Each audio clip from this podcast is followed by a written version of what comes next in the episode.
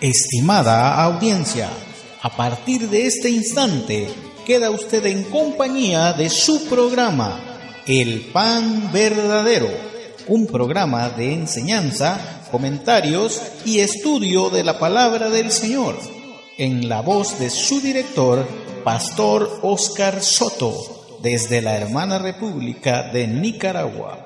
Que lo disfrute.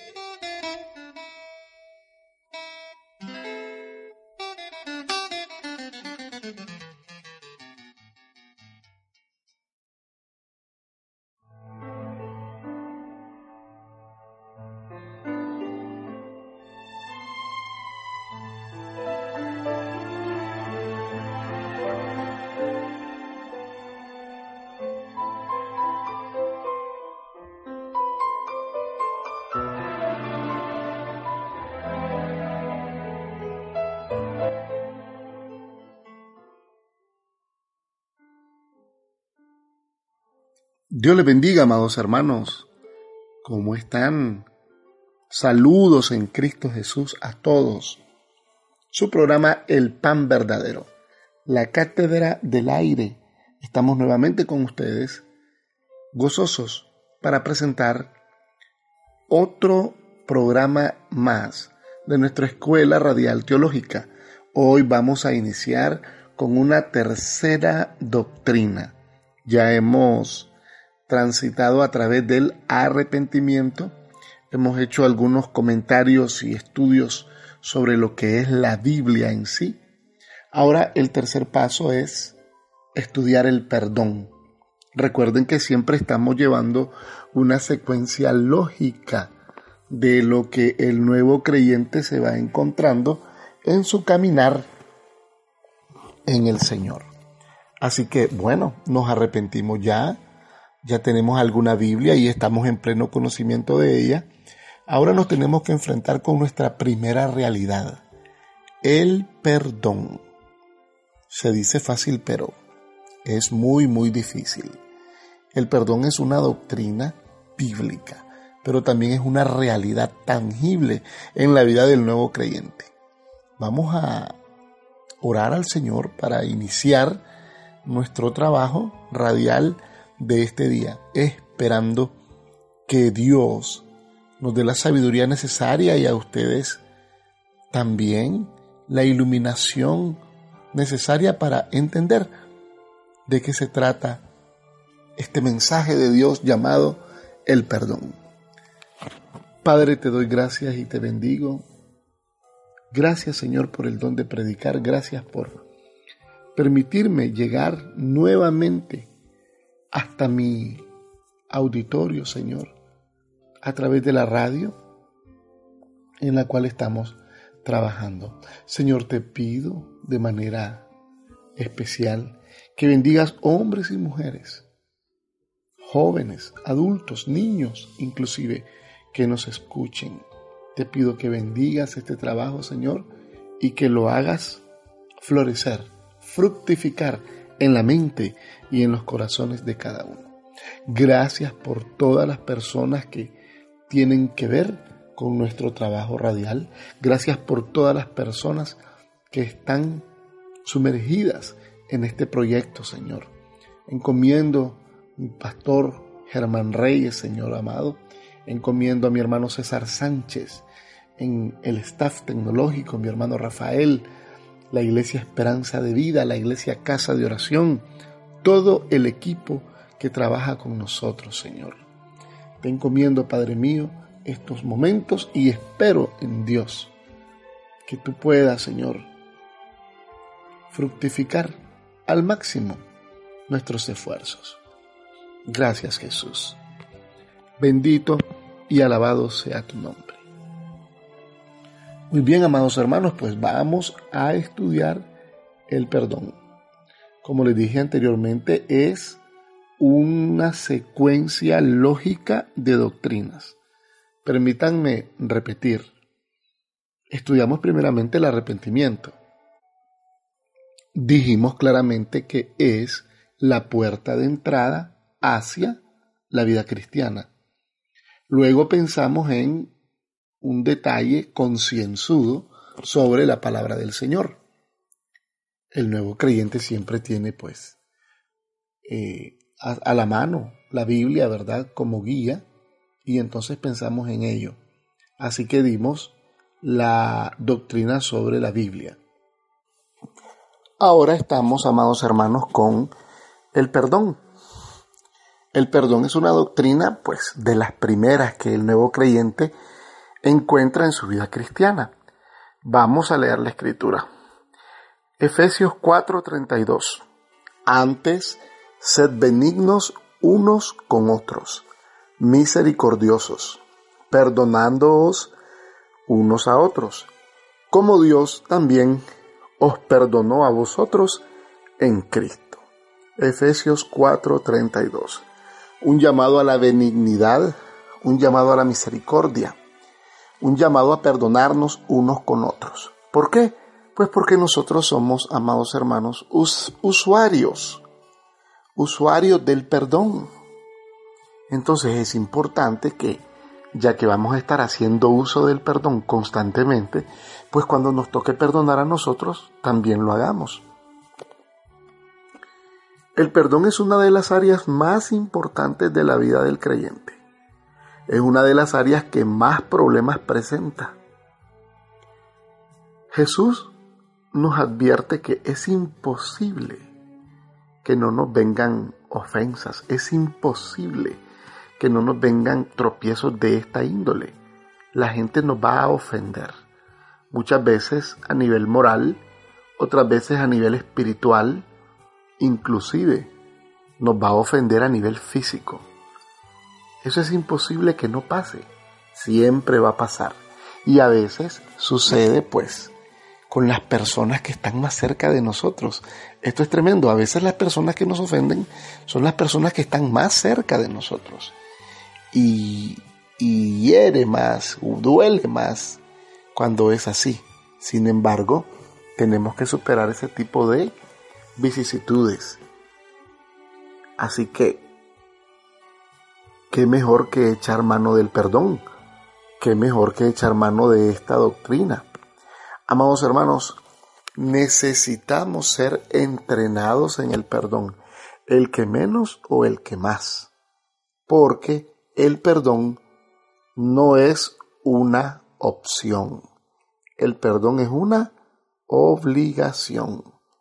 Eso que quede bien claro en este, en este estudio. El perdón no es una opción. El perdón es una obligación. Siempre vamos a estar dispuestos a perdonar a los demás porque nosotros siempre vamos a ser usuarios del perdón de Dios. Es lo mínimo que podemos hacer.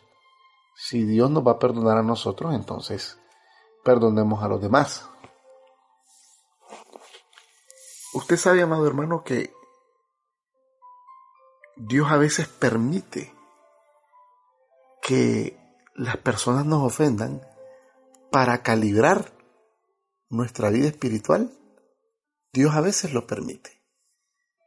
Mm, muchas veces uno dice, no, que el diablo me está haciendo tal cosa, que el diablo me está haciendo eh, esta jugada, que el diablo me está oprimiendo. Pero a veces, amados hermanos, a veces es Dios. A veces es Dios que nos permite transitar por este camino para ver qué hacemos nosotros. Sí, bendito sea el Señor. Fíjese que hemos conocido muchas personas y hemos conocido muchos casos en los cuales a través de una prueba de esta índole, las personas han crecido mucho. Sí, porque generalmente estas cadenas espirituales nadie las ve. Generalmente las personas se remiten a las cadenas de los vicios evidentes como el alcoholismo, como la drogadicción, como cualquiera de, estos vicios, ¿verdad? Y de estas anomalías en la conducta del ser humano que son evidentes, pero no miran las cadenas espirituales como la falta de perdón. Hermanos, hay personas que califican la falta de perdón como un demonio. Mire, vamos a leer Mateo 18. Vamos a ver qué nos dice Mateo 18, 6. Ahí tenemos pues algunos consejos también acerca del perdón. Mateo 18, 6. Busquémoslo en nuestra Biblia. Ya vamos a llegar. Mateo 18, 6. Dice así. Y cualquiera que haga tropezar a alguno de estos pequeños que creen en mí, mejor le fuera que se le colgase al cuello una piedra de molino de asno y que se le hundiese en lo profundo del mar. Ay del mundo por los tropiezos, porque es necesario que vengan tropiezos, pero ay de aquel hombre por quien viene el tropiezo. Por tanto, si tu mano o tu, o tu pie te es ocasión de caer, córtalo y échalo de ti. Mejor te es entrar en la vida cojo o manco que teniendo dos manos o dos pies ser echado en el fuego eterno. Y si tu ojo te es ocasión de caer, sácalo y échalo de ti. Mejor te es entrar con un solo ojo en la vida que teniendo los dos ojos ser echado en el infierno de fuego. Es algo bastante curioso, hermanos. Para ustedes que están estudiando conmigo, me gustaría que repararan mucho en esto. Es algo bastante curioso que el Señor liga el infierno directamente al no perdón. Es que es como intolerable delante de Dios. Así me gustaría que ustedes lo enseñaran o lo comentaran en el momento en que tuviesen la oportunidad. Es como intolerable para Dios que un hijo de Él no perdone a los demás, siendo que a cada momento está acercándose al altar a pedir perdón, entonces ¿cómo no va a ofrecer perdón a los demás? Por eso les decía al comienzo, no es una opción, es una obligación. Bendito y alabado sea el nombre del Señor. Bueno, nuevo creyente, hay que comenzar a perdonar. Y aquí les presento algo. A la primer persona que nosotros debemos perdonar es a nosotros mismos. La primer persona que nosotros tenemos que comenzar a perdonar somos nosotros mismos. A veces, a veces hemos estado inmersos en pecados, en cadenas que nos han llevado a cometer hechos vergonzosos e innombrables. Y a veces, amados hermanos, ustedes van a darme la razón, estoy seguro que sí, a veces es difícil perdonarnos nosotros mismos. Nos estamos martirizando, nos estamos castigando, esa es la palabra, nos estamos, nos estamos martillando mentalmente aquella cosa que hicimos y nos cuesta, nos cuesta eh, aceptar un perdón a nosotros mismos. ¿Saben ustedes, amados, que hay personas que no se han perdonado a sí mismos? Hay personas que no se han perdonado a sí mismos. Son verdugos de su propia vida. Por ahí debe comenzar el perdón del nuevo creyente, por perdonarse a sí mismo. He tratado personas con este caso, hermanos. He tratado personas en este en esta dimensión espiritual. Hermano, es que yo no sé, me dicen yo, siento que Dios no me ha perdonado. Yo te digo, hermano, dudar, dudar del perdón de Dios es pecado. Dudar del perdón de Dios no te va a llevar a ningún lado bueno. La sangre de Cristo tiene poder y es suficiente para limpiarnos y para perdonarnos. Una vez ya limpios por su sangre, su misericordia se activa y somos perdonados. Y este es un acto de fe. No importa lo que diga el mundo, esto es un acto de fe. No importa lo que digas tú mismo, no importa lo que diga la lógica, no importa lo que digan tus detractores, Dios te ha perdonado. es una doctrina, es un dogma, es un dogma, es una verdad que por ser tan evidente no necesita ser discutida. Es un axioma de fe, un axioma, una verdad que por ser tan evidente no necesita discusión. Amados hermanos,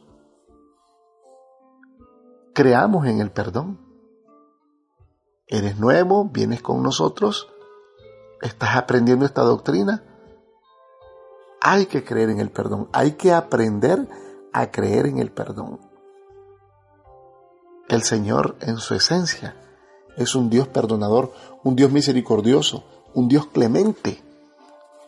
Para el pueblo de Israel, en el camino del desierto, fue la base de su, de su subsistencia como nación. Un Dios perdonador que estaba tolerando y tolerando todas las faltas que se cometieron desde que pusieron un pie fuera del territorio de Egipto. Comenzaron las faltas y comenzaron las faltas, pero la Biblia dice, misericordioso y clemente es Jehová, lento para la ira y grande en misericordia tenemos esta verdad expresada en varios versículos, hermanos. La tenemos en el Salmo 103, 8.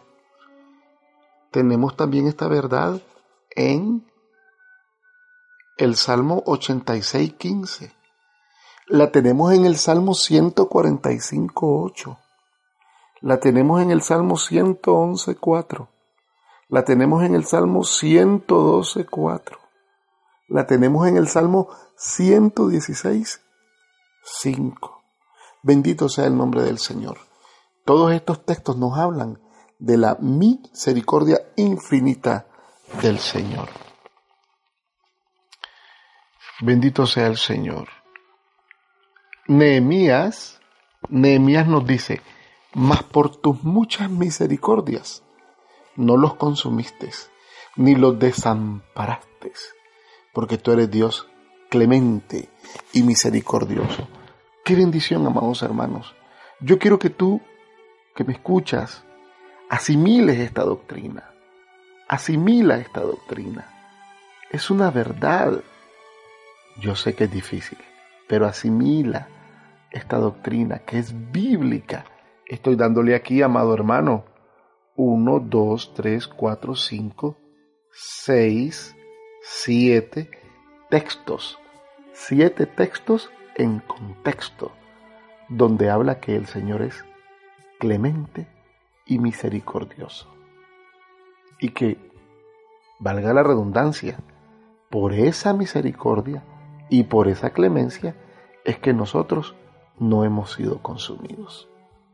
¿Qué le parece, hermano? Entonces no tenemos opción, como dije al comienzo. No tenemos opción, sino que es una obligación. Para los hermanos que nos están sintonizando por primera vez, esta es la escuela radial El Pan Verdadero. Y aquí estamos enseñando. Así que cuando nos escuchen que estamos repitiendo las cosas, es porque queremos que la idea quede fija en la mente. No estamos redundando, sino que estamos enseñando. Muy bien, No ofendamos a Dios pensando que Él no nos ha perdonado. No ofendamos a Dios pensando que está en entredicho su perdón y su palabra. Él dijo que si nos acercamos a Él, Él se acercará a nosotros, que si pedimos perdón, Él nos perdonará. Entonces, aceptemos este perdón y comencemos a practicarlo nosotros también, para que en lo sucesivo nosotros podamos echar mano muy, muy confiadamente de esta bendición. Ahora bien, ¿por qué nosotros debemos perdonar a los demás? Pues hablemos de que solamente Dios es perfecto. ¿No le parece? Esa es una grande razón para perdonar a los demás. Solamente Dios es perfecto. Leámoslo en el Salmo 18, el Salmo 18.30. Vamos a ver qué nos dice.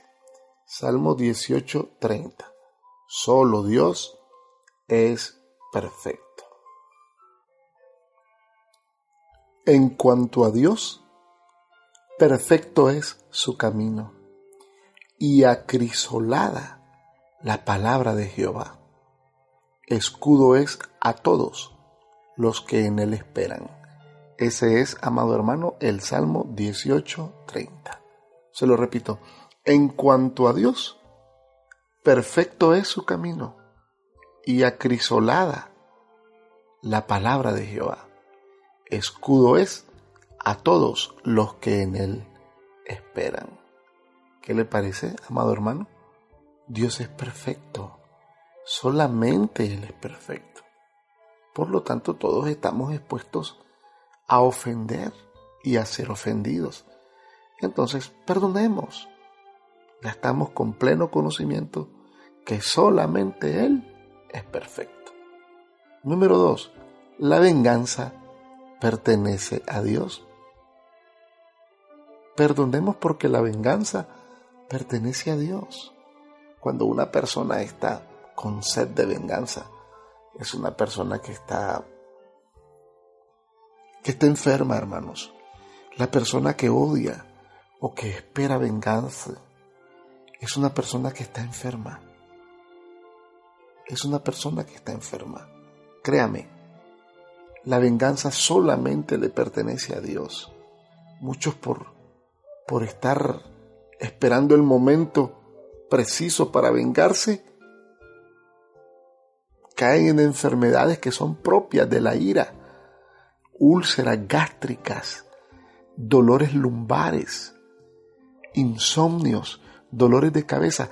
Todas estas cosas vienen por la presión demoníaca interna. Por eso es que a veces nosotros tratamos de solucionar estas, estas tratamos de solucionar estos problemas de salud con medicamentos analgésicos X, Y, Z, pero realmente el problema no está en el cuerpo, sino que el problema está en el alma. Y es que esa sed de venganza muchas veces hace que nos enfermemos, que nos envejezcamos, que se nos manche la piel. Esto es increíble, hermano, lo que le estoy diciendo, que se nos manche la piel.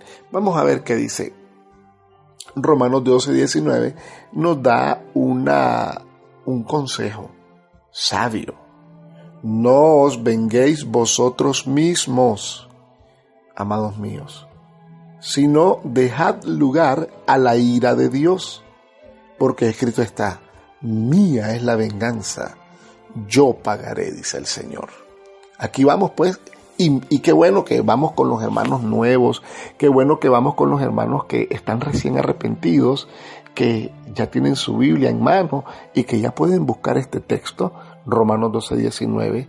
Dejad lugar a la ira de Dios, como quien dice, tú piensas que desbordando tu ira vas a vengarte, tranquilo, deja lugar a la ira de Dios, Él sabrá el tiempo, el momento exacto en el cual te hará justicia. Qué bien, ¿verdad? Debemos perdonar entonces porque solo Dios es perfecto. Debemos perdonar entonces porque la venganza le pertenece a Él. Ok. Debemos perdonar porque nosotros mismos hemos hecho mal. ¿O no? Les pregunto. Nosotros mismos hemos hecho mal. Vamos a ver Romanos 3.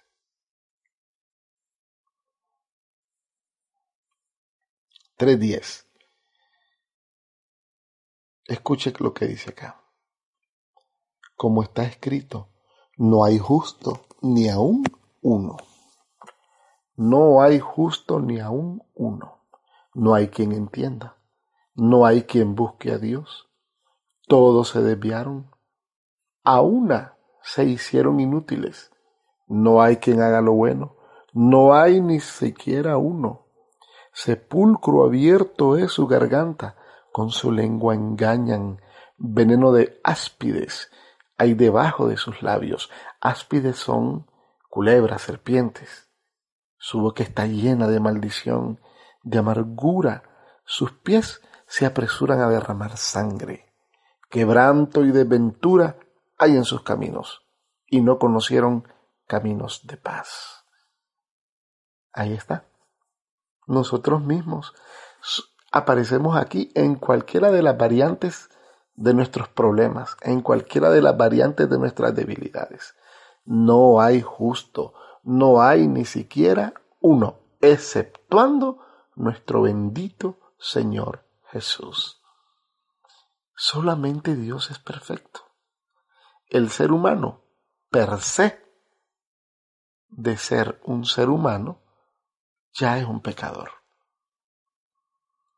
El ser humano no puede pasar inadvertido de toda esta lista de, de evidencias. Sí, esa es la palabra correcta, de toda esta lista de evidencias que nos da Romanos 3 del 10 al 17. Ahí tenemos una lista de debilidades propias del ser humano en la cual todos hemos caído una y otra y otra y otra y otra vez. Entonces, nadie hay perfecto, nadie hay justo. Entonces, perdonemos.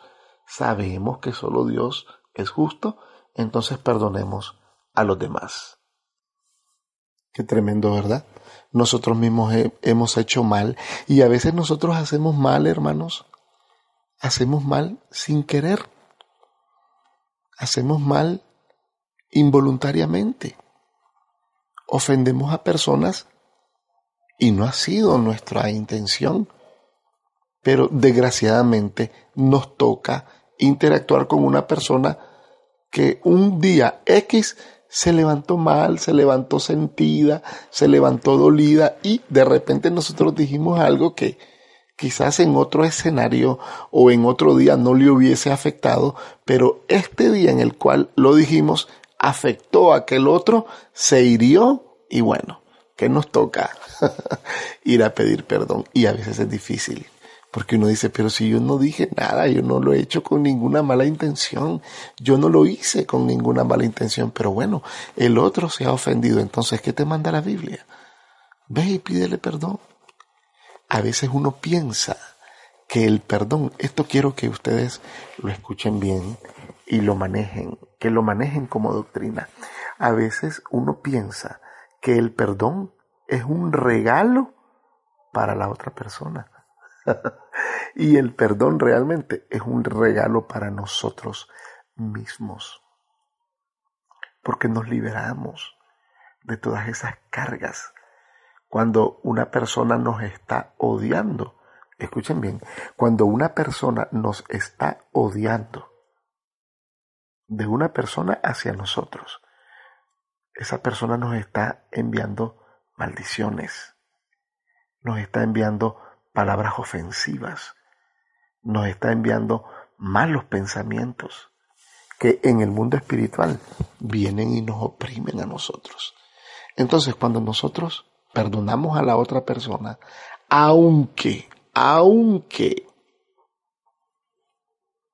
ellos hayan tenido la culpa. Cuando nosotros pedimos perdón, quiero decir, a la otra persona, aunque ellos hayan tenido la culpa, en nosotros ocurre un acto poderoso de liberación. Un acto poderoso de liberación.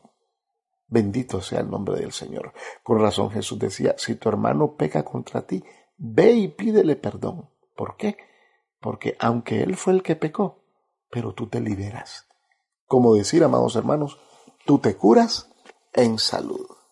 ¿Qué le parece? Aquí estamos pues con la doctrina del perdón.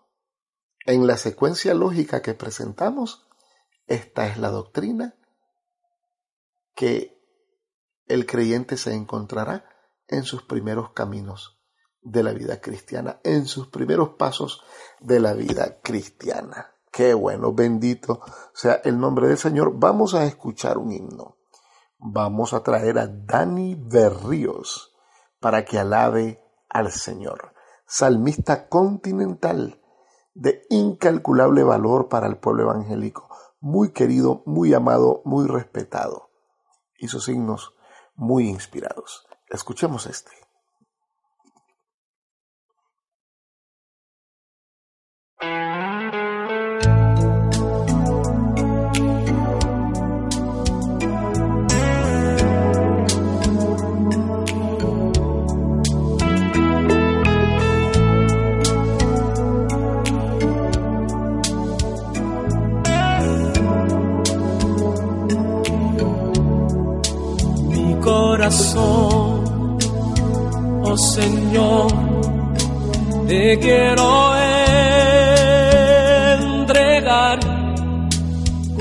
Ansiedad, desesperación, el late sin cesar, que me buscara, me quisiera, yo no lo puedo que me amara y que en mi viera una joya mi corazón, como pudiera merecer tu gran ternura y compasión. Es increíble Padre Celestial, que puedas tú amar mi corazón.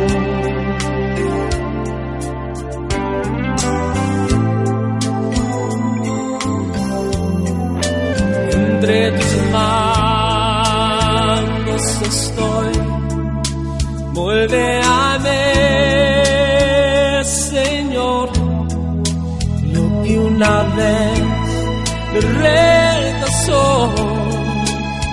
hoy te alaba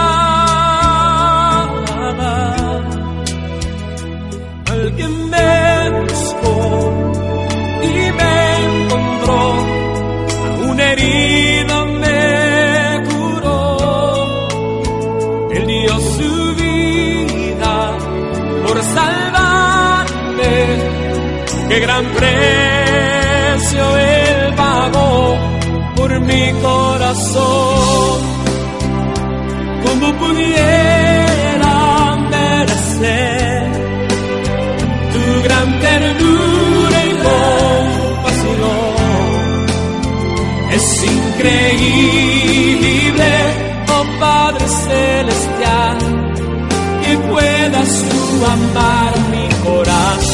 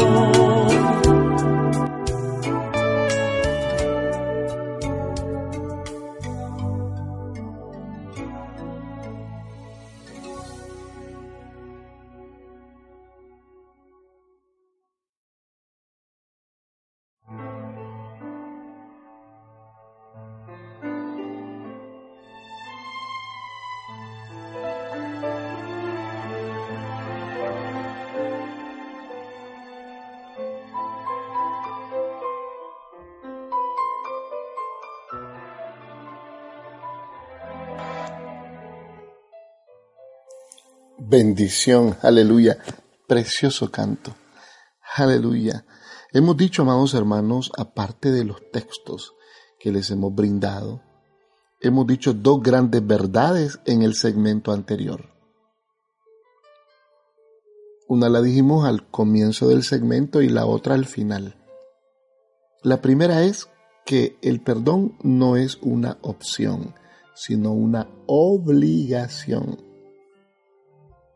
Y la segunda verdad es que cuando nosotros perdonamos a alguien, el regalo no es para esa persona, sino para nosotros mismos.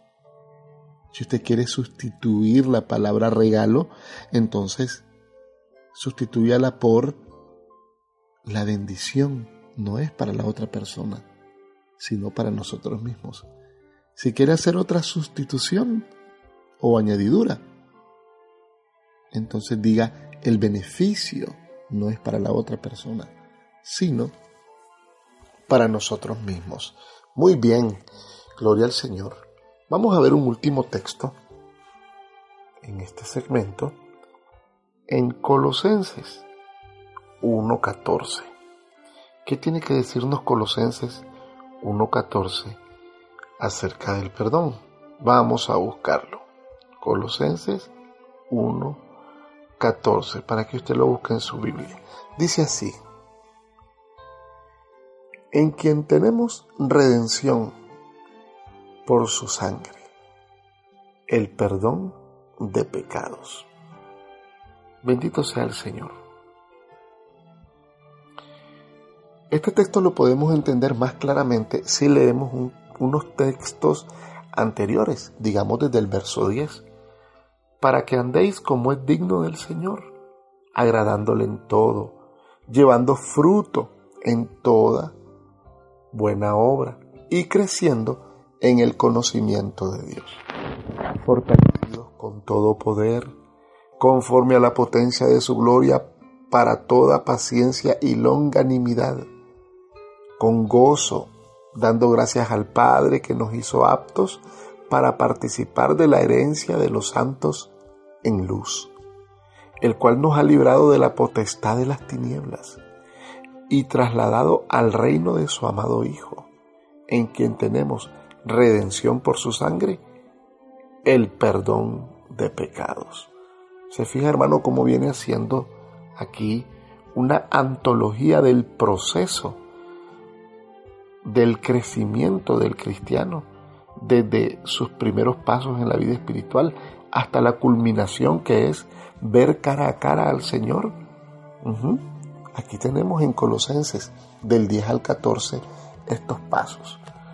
Tenemos que andar como es digno, dando fruto, creciendo en el conocimiento de Dios, fortalecidos con el poder de Dios. El Señor nos va a dar toda su potencia, toda su paciencia, su longanimidad va a estar del lado nuestro para que nosotros vayamos creciendo y gozosos alcancemos la herencia. Esa herencia a la cual estamos destinados. Gloria al Señor. Hermano mío, hermano mío que estás convertido y que estás recién convertido, no pierdas esta bendita oportunidad que Dios te pone a la mano. Echa mano del perdón para que seas perdonado y automáticamente tengas el poder para perdonar a los demás. Perdona a los demás y automáticamente te será perdonado también tu pecado, porque todo lo que el hombre siembra, eso también segará. Aquí se activa la ley de la siembra y la cosecha. Si soy misericordioso y piadoso con mis hermanos, si soy misericordioso y perdono a aquel que me ha hecho daño, entonces cuando yo necesite un perdón, tengo de dónde echar mano. Padre mío, yo he perdonado a mis hermanos, yo te suplico que también me perdones a mí conforme a tu escritura. Bendito y alabado sea el nombre del Señor. Ahí está el caminar cristiano. Es renunciar a la ira, renunciar a la venganza, renunciar muchas veces a los intereses propios. Bueno, ya estamos comenzando a caminar en la vida cristiana. Ya se nos va planteando una nueva, como dije en el pasado, en el en el primer programa de la doctrina bíblica, ya se nos, da, ya se nos va planteando una nueva cosmovisión, una nueva manera de ver las cosas, ¿verdad? Antes lo arreglaba yo todo con mis propias manos y fuerzas, ahora yo le permito al Señor que haga él su trabajo. Muy bien, ahora, amados, Jesucristo nos pide que perdonemos porque el más grande ejemplo de perdón lo dio Él. Padre, perdónalos porque no saben lo que hacen después de tanta, tanta tortura, después de los vejámenes que le hicieron los romanos, que le hizo el diablo metido en los romanos, metido en esos cuerpos de esos soldados romanos, hicieron vejámenes indecibles al Señor. Ya, pues el profeta había dicho que había sido, que sería molido por nuestros pecados. Y exactamente eso fue lo que pasó con él. Lo molieron con azotes. Lo castigaron, lo torturaron más de la cuenta. Querían deshacer sus carnes. Una tortura física, una tortura psicológica, una tortura moral. Aparte de todo, de todo el sacrificio y de toda su pasión, atado ahí a un poste en el patio del sumo sacerdote. Aparte de todo eso, sus amigos dispersos, sus apóstoles dispersos, abandonado en todo lugar, abandonado en todo momento. Luego la burla, el escarnio de los soldados, escupitajos en su rostro, golpes en sus pómulos, completamente desangrado, completamente raído en su piel, fue presentado al sumo sacerdote su dermis y su epidermis deshecha, el tejido adiposo, adiposo fue cubierto con un manto y también, aparte de ese manto, también hubo una serie de ofensas verbales y humillaciones al Señor.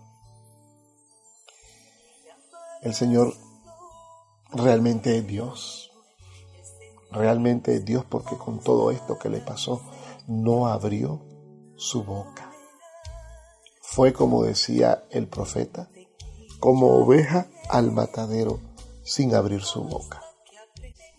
Isaías, Isaías en algunos círculos teológicos se le llama a su libro, a su profecía, el Evangelio de Isaías, porque lo vio tan claro.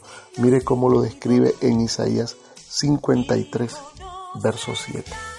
Angustiado él y afligido, no abrió su boca. Como cordero fue llevado al matadero, y como oveja delante de sus trasquiladores, enmudeció y no abrió su boca. Ese era, esa era la profecía en la cual el diablo estaba anclado.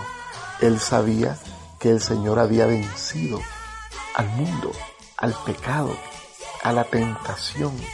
Solamente le faltaba un enemigo y era la muerte. Entonces, él decía, necesito lograr que él se queje. Necesito lograr que él diga algo. Si él se queja o dice algo, entonces todo el ministerio y todo el esfuerzo que él hizo se va a terminar y yo voy a ser el vencedor. Pero el Señor logró vencer inclusive en eso, cerrando su boca. Y en la cruz del Calvario, amados hermanos, cuando abrió su boca en la cruz del Calvario, lo primero que dijo fue, Padre, perdónalos, porque no saben lo que hacen. Eso fue lo primero que dijo después de toda su pasión y de todos estos episodios que en los últimos días de su vida, en las últimas horas de su vida, vivió el Señor Jesús. ¿Qué más ejemplo de perdón queremos? ¿Necesitamos más? Si Él que es justo y santo tuvo que perdonar y lo hizo, ¿quiénes somos nosotros? Teniendo un ejemplo de perdón tan grande. Es más, yo quiero invitarle a que usted pida perdón si es que acaso no lo practica o se lo ha negado a alguno de sus semejantes. Tenemos el ejemplo más grande, el ejemplo del Señor Jesús.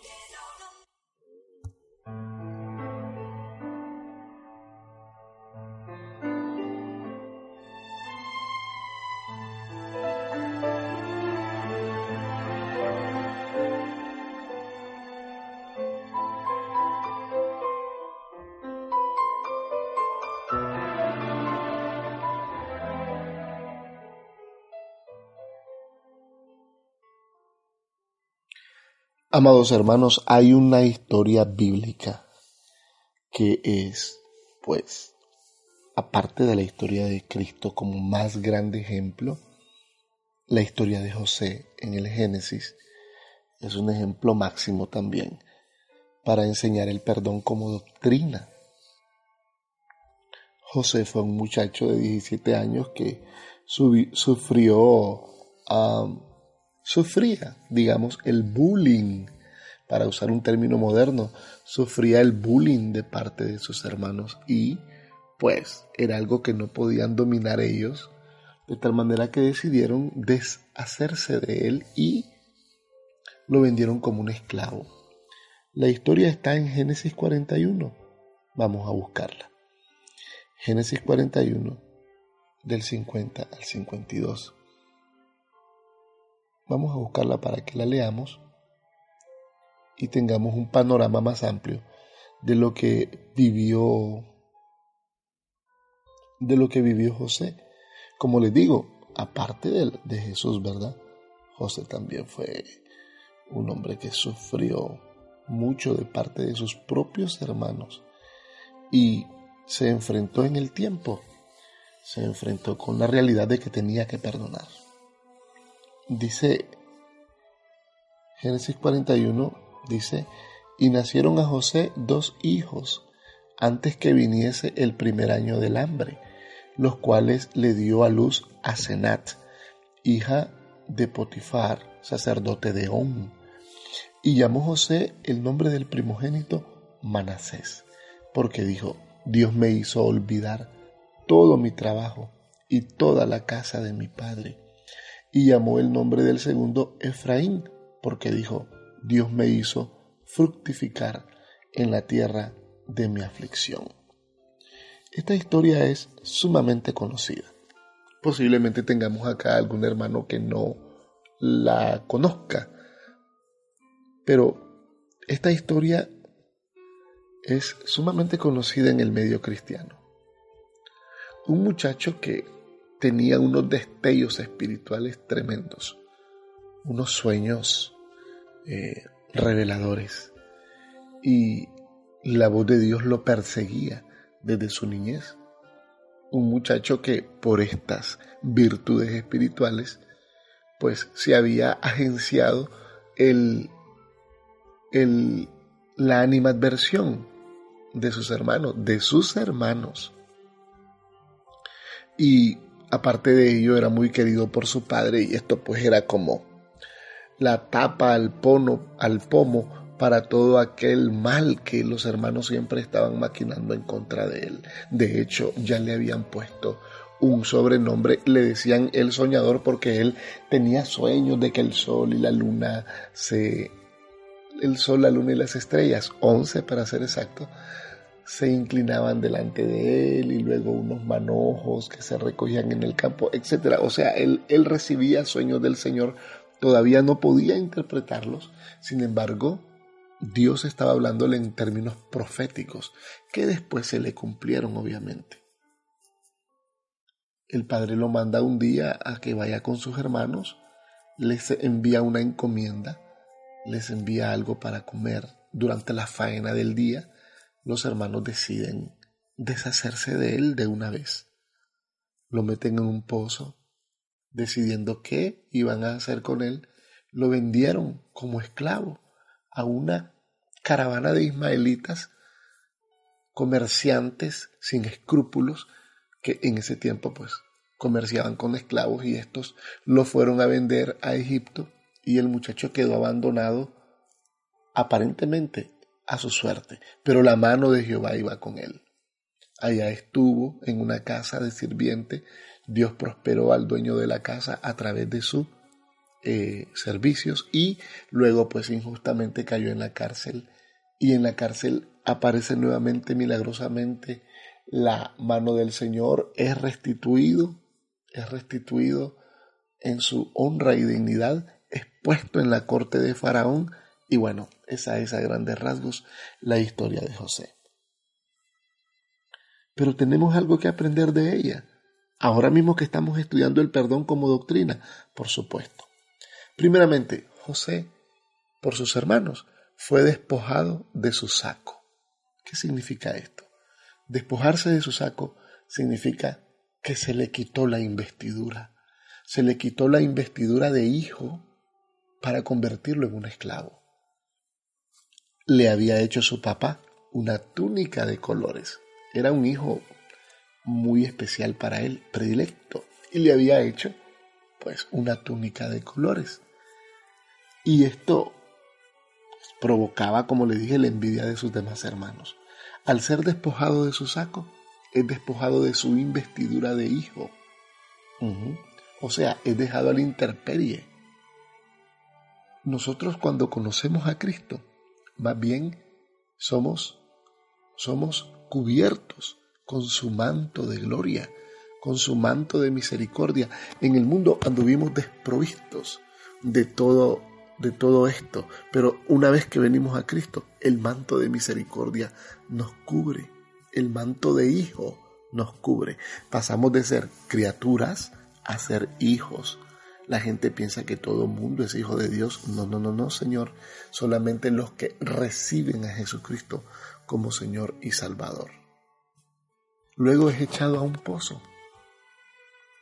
El pozo acá representa la opresión, la prueba, el pozo acá representa los problemas que aparentemente para nosotros no tienen salida, el fondo del hoyo cenagoso. Eso representa el pozo. Tal vez nosotros también estábamos en un pozo o caímos en un pozo porque alguien nos aventó a ese pozo. Nos traicionaron, nos cerrucharon el piso, dieron falso testimonio acerca de nosotros. Hicieron que cayéramos en el pozo también le pasó a José.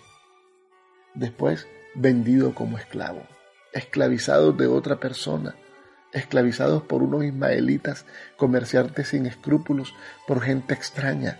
También nosotros a veces caemos en manos de personas que no tienen escrúpulos en el trato para con nosotros.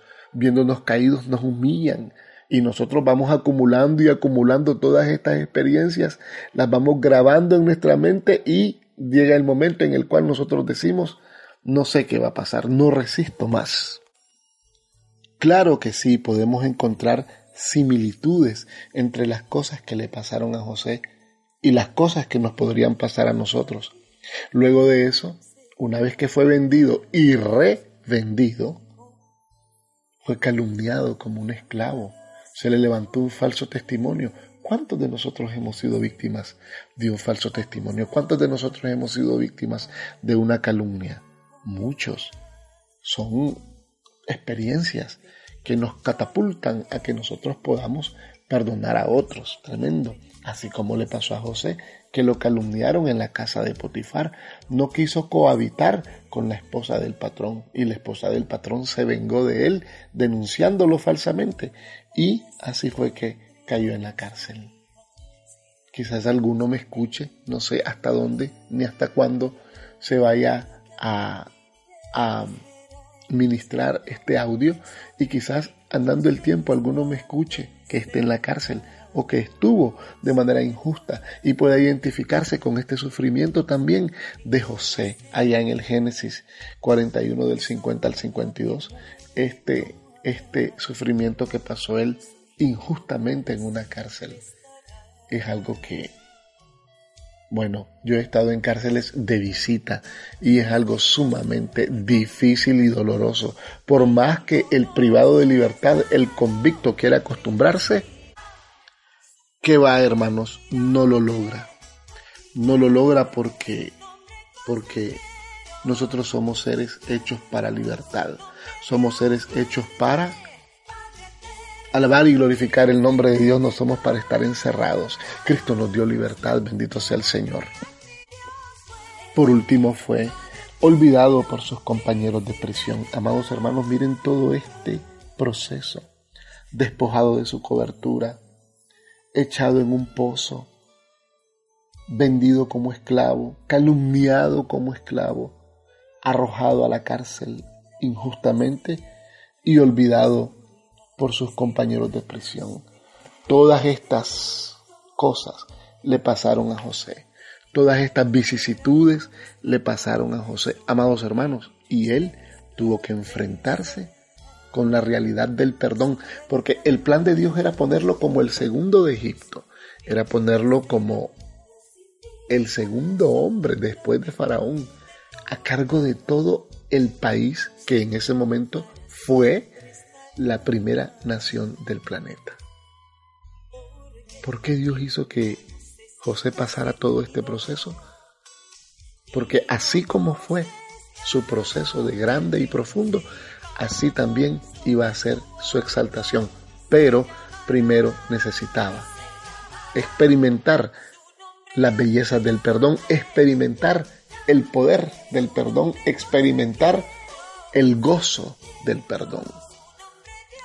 Así fue también pues que él pudo perdonar a sus hermanos y pudo comprender, andando el tiempo, que no fueron sus hermanos los que lo vendieron, sino que Dios utilizó esas circunstancias para acercarlo a su destino. Dios puede estar utilizando ciertas circunstancias que tú no entiendes para acercarte al destino que Él tiene preparado para ti, pero necesitas primeramente ser entrenado en el misterio del perdón.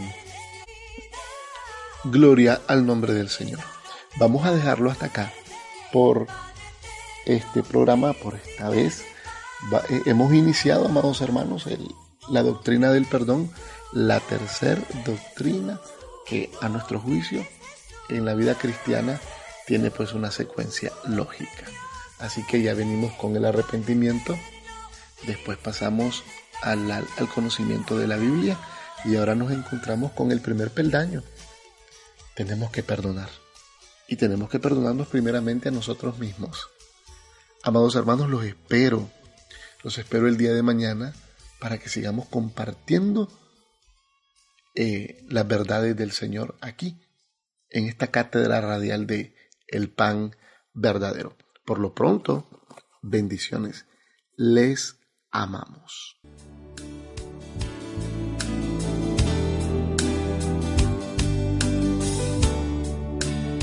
Saludos en Cristo.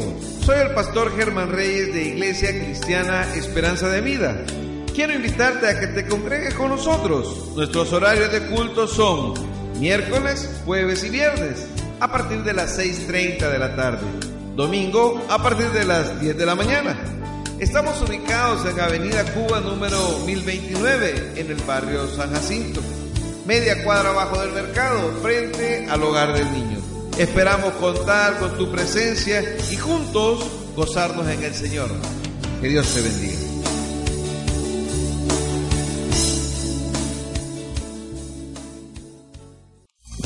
La gente vive sin pensar que el mundo llega a su final.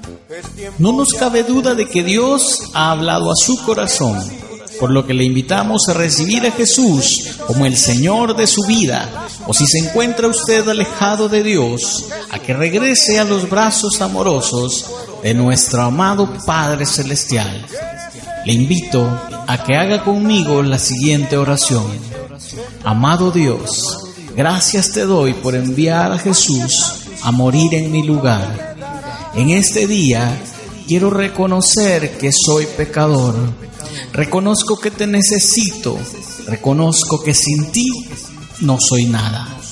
Por eso quiero que a partir de hoy seas el único rey y señor de mi vida.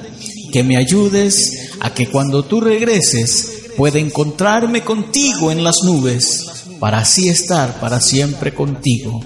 Escribe mi nombre en el libro de la vida. Gracias, amado Dios, En el nombre de Jesús. Amén. Tendrás de Cristo el perdón. Libre de gran tribulación, Jesucristo viene por su pueblo ya. Y en ese día nos arrebatará, en la noche vendrá como un ladrón. Si estás